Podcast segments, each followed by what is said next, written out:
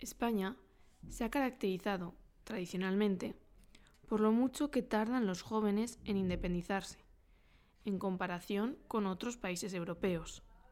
Por ejemplo, en el norte de Europa y Luxemburgo, los jóvenes se independizan recién cumplidos los 21 años. En Francia, a los 24. Pero en España, cuando rondan los 29. Tres años por encima de la media europea, que está en 26. El factor económico es una de las claves detrás de este retraso, y la crisis económica hizo que este fenómeno se ampliara debido a, por ejemplo, las menores oportunidades de trabajo.